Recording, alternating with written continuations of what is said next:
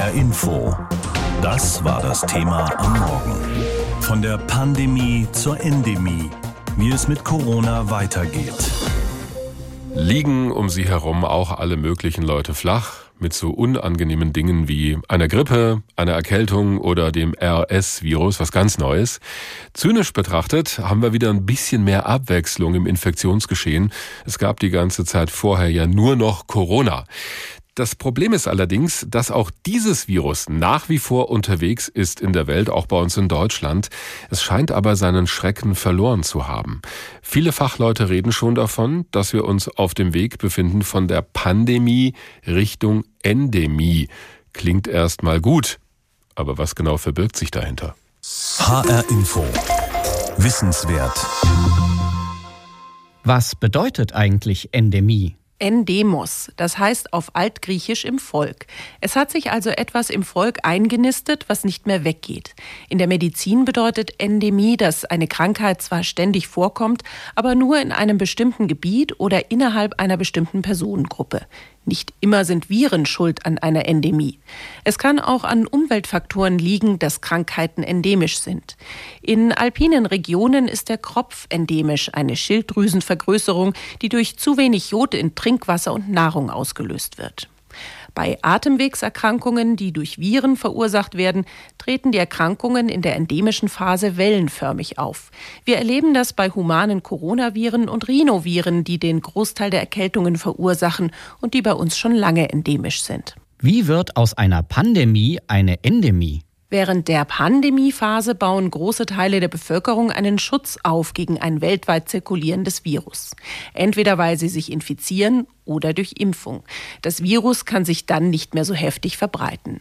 Trotzdem infizieren sich in der Endemiephase weiterhin Menschen. Ganz banal, weil Kinder auf die Welt kommen, die noch keinen Immunschutz haben oder weil der Schutz vor Infektionen bei Menschen, die schon geimpft und oder infiziert waren, mehr oder weniger schnell nachlässt.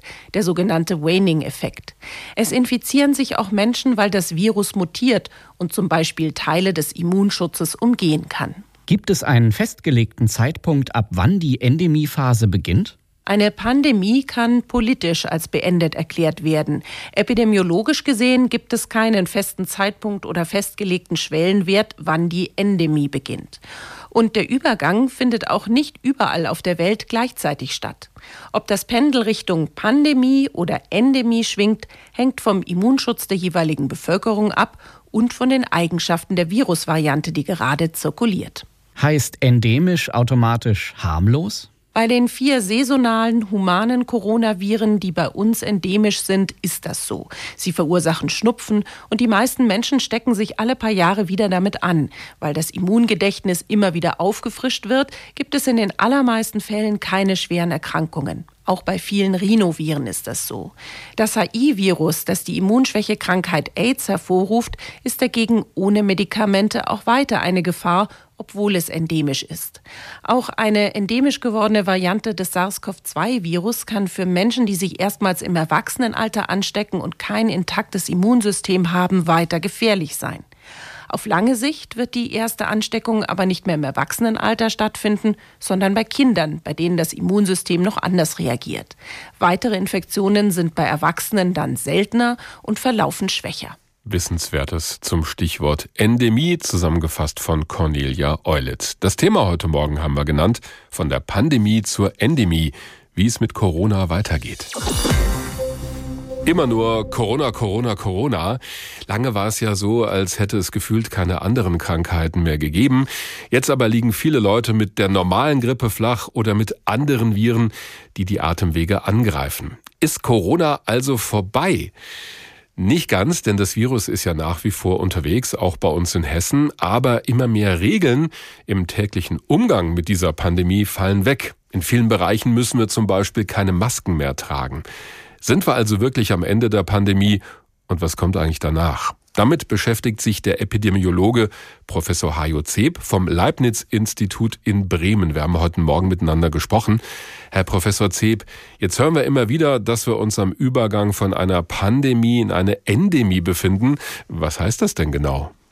Quasi der Wechsel in die Langstrecke, kann man sagen. Die Endemie ist eine Situation, in der Coronaviren in der Umgebung ist, in der wir weiterhin Erkrankungen sehen, aber nicht diese großen Ausschläge, die großen Wellen, die großen Spitzen, die gesehen wurden und die auch eben, was die Pandemie ausmacht, in vielen Ländern der Welt eben sich so dargestellt haben. Das ist dann in der Endemie nicht mehr so. Da sind wir halt so aufgestellt, dass Corona da ist, dass wir Infektionen haben, aber dass es nicht mehr zu den ganz großen Ausschlägen kommt. Bislang aber nennt ja die Weltgesundheitsorganisation Corona noch eine Pandemie. Und dann heißt es aber hinterher, naja, es gebe Anzeichen dafür, dass das Virus bald endemisch wird. Sie haben sich ja vom Leibniz-Institut ähnlich geäußert. Woran machen Sie das denn fest, dass wir da inzwischen auf so einem Weg sind? Das Ende Pandemie wird von der WHO tatsächlich festgestellt. Und das ist ein Prozess, der dort in einem Gremium besprochen wird. Es ist also kein rein wissenschaftlicher Entscheidungsweg, der da gefunden wird, sondern da werden die verschiedenen Werte aus den Ländern angeschaut. Da wird geschaut, gibt es zum Beispiel neue Varianten, gibt es immer noch große Auf- und Abbewegungen bei den Infektionen. Und wenn das dann nicht mehr der Fall ist, dann äh, sagt man, okay, jetzt ist diese Pandemie vorbei und ähm, der endemische Zustand ist dann eben der, wo die Wellenausschläge auch in vielen anderen Ländern nicht mehr so da sind und auch die Gesamtbelastung in den Ländern, was das Gesundheitssystem angeht, ähm, etwas besser handhabbar ist. Wenn wir diese Phase der Endemie dann irgendwann offiziell haben, also wenn auch die Weltgesundheitsorganisation das sagt, können wir dann sagen, ja, wir haben Corona überstanden? Man kann es zumindest dann so sagen, dass äh, wir auch von diesen sehr ja, hektischen und schwierigen Zeiten in eine etwas ruhigere Zeit übergehen. Aber das heißt nicht, dass Corona dann weg ist, sondern mhm. wir werden auch weiterhin äh, Infektionen sehen in der Bevölkerung, die auch durchaus mal wie bei der Grippe deutlicher äh, in die Höhe schnellen können. Das kann auch weiterhin passieren. Das heißt, man muss da auch vorsichtig sein und auch das Monitorieren sehr gut weiterführen. Es kann eben aber auch mal so sein, dass aus einer Endemie äh, durch eine neue Variante zum Beispiel auch wieder ein neuer pandemischer Zustand auftritt. Das ist auch möglich. Ja, wollte ich gerade fragen. Sie haben gesagt, man muss das monitorieren, also weiter im Blick behalten. Falls da doch wieder ein gefährlicheres Virus oder eine gefährlichere Variante kommen sollte so. Den Coronavirus kennen wir ja schon durch andere Zeiten. Auch die ersten SARS-Fälle waren Coronaviren. Also die Virengruppe ist da und aus der kann sich halt natürlich auch wieder eine andere Situation entwickeln, wie wir es jetzt eben äh, ja, erleben mussten. Also das ist durchaus denkbar, heißt aber eben wirklich aufpassen und äh, auch was das Gesundheitswesen angeht, äh, gut vorbereitet sein. Stichwort aufpassen. Es gibt ja kaum noch Corona-Regeln im Alltag. Die Beispiele haben wir auch schon genannt. Also Maskenpflicht im öffentlichen Personennahverkehr wird nach und nach abgeschafft. Was halten Sie denn davon? Also sind wir da vielleicht zu schnell mit dem Lockern? Ja, weil wir jetzt tatsächlich auch riesige Belastungen weiterhin im Gesundheitswesen haben und vieles davon natürlich auch mit den ganzen übertragenen Atemwegsinfektionen zu tun hat, hätte ich mir schon gewünscht, dass wir das ein wenig verschieben, die ganz großen Lockerungen auf das Frühjahr. Aber gut, wir sehen jetzt einen Flickenteppich, ein Potpourri von verschiedenen Maßnahmen.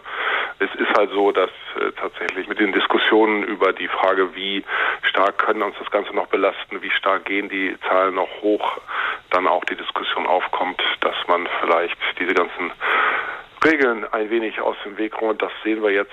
Ich hätte es mir ein bisschen anders gewünscht tatsächlich. Ja, ich höre einen gewissen Unmut bei Ihnen raus. Ja, es ist sicherlich so, weil wir sehen ja jetzt, dass wir ähm, nicht gut dastehen. Das ist jetzt nicht nur Corona, Sie haben es völlig richtig gesagt, aber die Maßnahmen würden natürlich zum Teil auch diese Infektionswellen, die wir jetzt haben, ein wenig beeinflussen und äh, im geringeren Ausmaß halten.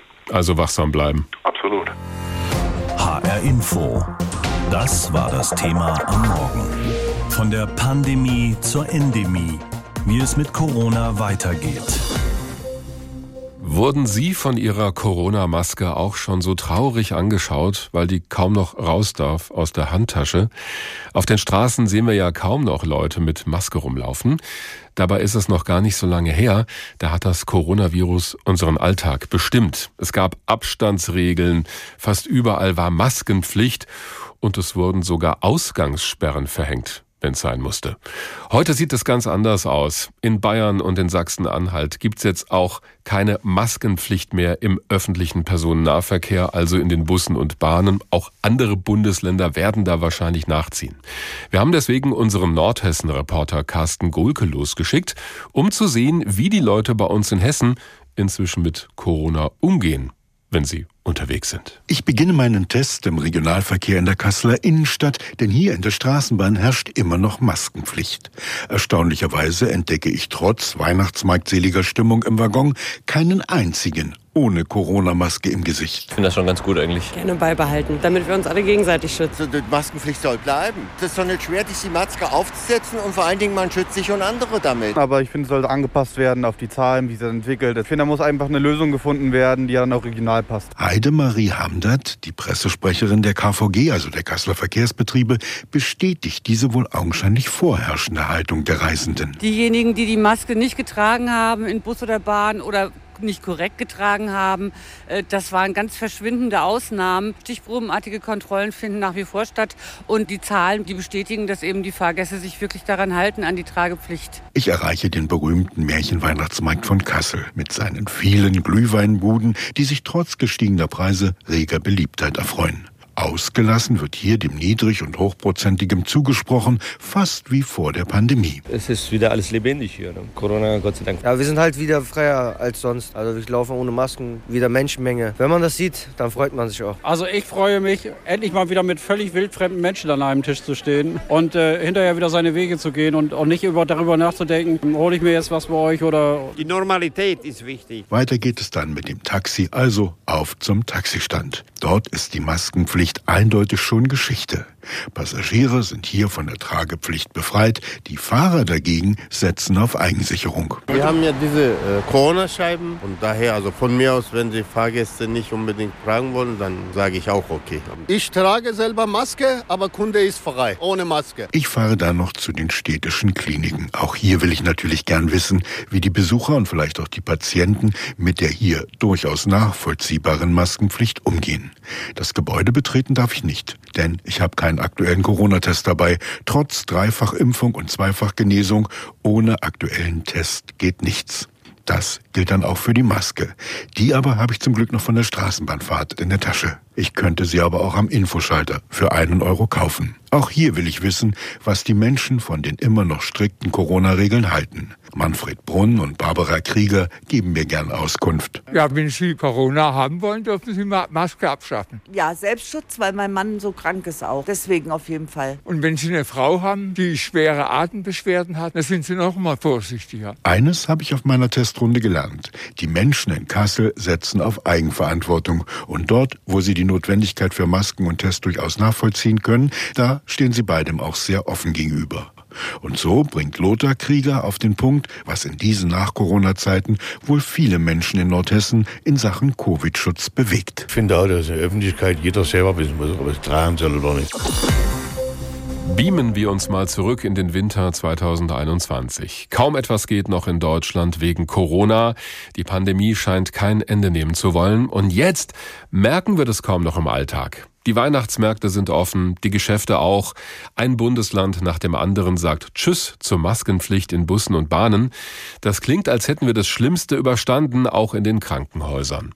Ob das denn so stimmt, darüber habe ich mit Professor Jürgen Graf gesprochen, dem ärztlichen Direktor der Universitätsklinik in Frankfurt. Herr Professor Graf, dann schauen wir doch mal auf die Lage bei Ihnen am Krankenhaus. Spielt da Corona noch eine entscheidende Rolle? Ja, es spielt immer noch eine Rolle, Herr Wagner, aber es ist nicht mehr eine so entscheidende Rolle, wie wir das in den letzten 30 Monaten gesehen haben.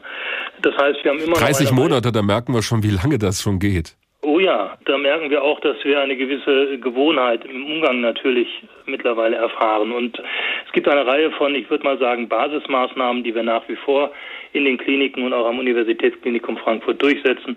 Das ist einerseits die besondere Hygiene, die Aufmerksamkeit, was die persönliche Schutzausrüstung angeht, das Tragen von Masken, dass wir keine Verbreitung von Erregern im Krankenhaus haben. Aber wenn wir das mal vergleichen mit der Lage, als Corona ganz akut war, können Sie sagen, wie viel Prozent weniger Patienten mit Corona Sie jetzt noch haben? Gibt es da so eine Hausnummer?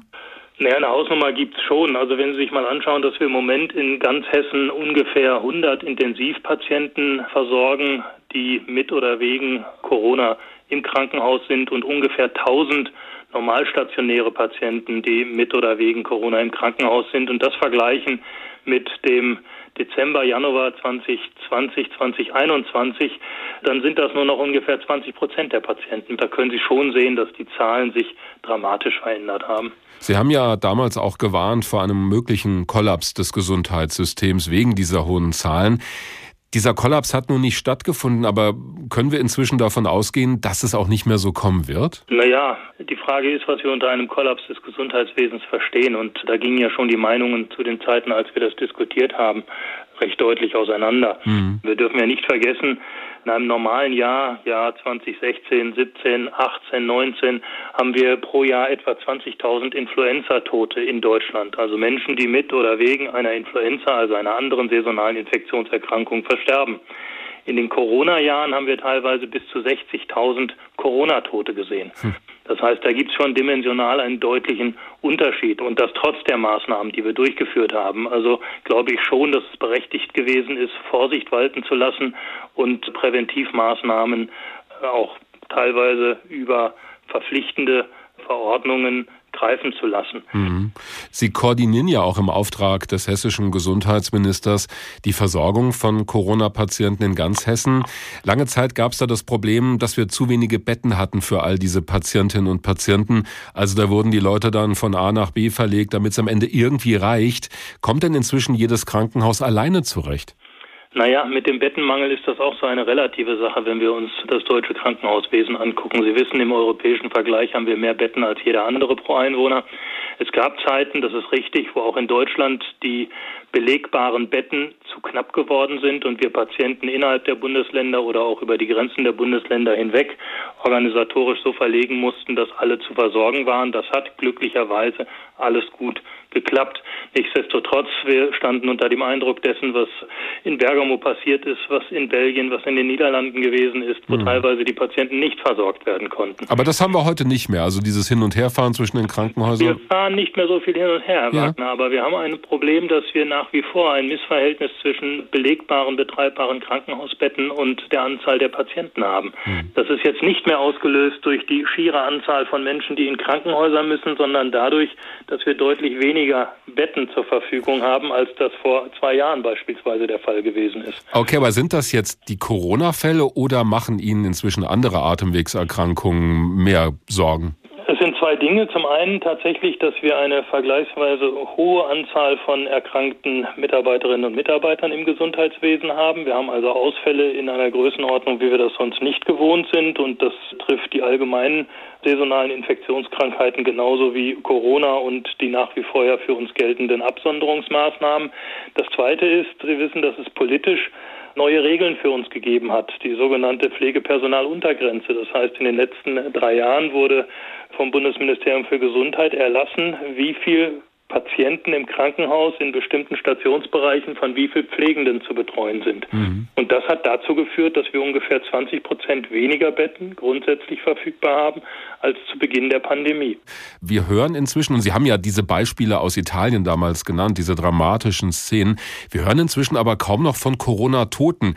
Ist es so, dass tatsächlich weniger Menschen daran versterben? Gegenwärtig ist es so, dass deutlich weniger Patienten an Corona versterben, als das vor zwei Jahren der Fall gewesen ist. Wir sind, man muss da vorsichtig sein mit Vergleichen, aber wir sind im Moment bei einer Sterblichkeit, die in etwa der Größenordnung der saisonalen Influenza, die wir sonst auch sehen, sich befindet. Und das ist ja das nächste, was wir gegenwärtig sehen, und das haben wir die letzten zwei Jahre nicht gehabt. Wir haben in diesem Jahr schon wieder knapp 60.000 registrierte Influenza-Erkrankte, von denen auch 10 Prozent hospitalisiert worden sind, also mhm. etwa 6.000. Und das kommt halt zusätzlich zu den Corona-Kranken. HR Info. Das Thema. Wer es hört, hat mehr zu sagen.